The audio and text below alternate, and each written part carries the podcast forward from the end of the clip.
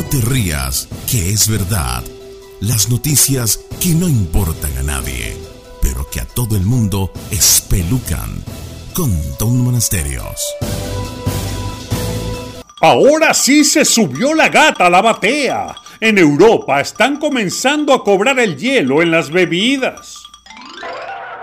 Ciertamente vivimos en un mundo donde lamentablemente el dinero es la sangre del sistema. Para muchos era imposible pensar que las personas pagarían por tomar agua. Ahora la industria del agua potable es un negocio mil millonario imposible de detener, a pesar de ser un derecho humano.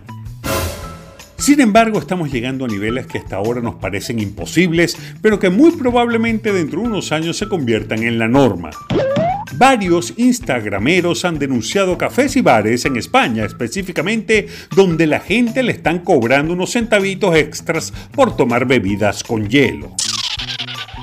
Esta denuncia, casi surrealista, se suma a otras más que se han hecho virales en las redes, donde locales de comida cobran por planchar los manteles, pedir que te pongan el bistec un rato más en el sartén y pitillos y servilleta de papel. Naguara.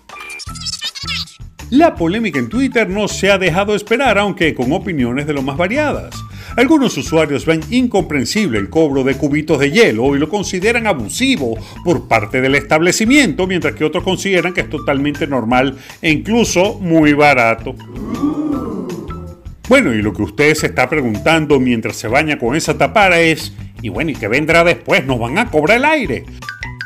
Señora, eso es lo que viene. Un restaurante en China, país que está azotado por la contaminación de manera nunca antes vista, empezó a cobrar un yuan, 0,15 dólares, a cada cliente en concepto de tasa de aire limpio. Así que dejen la risita, que esta gente quiere exprimirnos hasta el último centavo que nos queda en la cartera. Y no se ría, que es verdad. No te pierdas otro capítulo de No te rías que es verdad.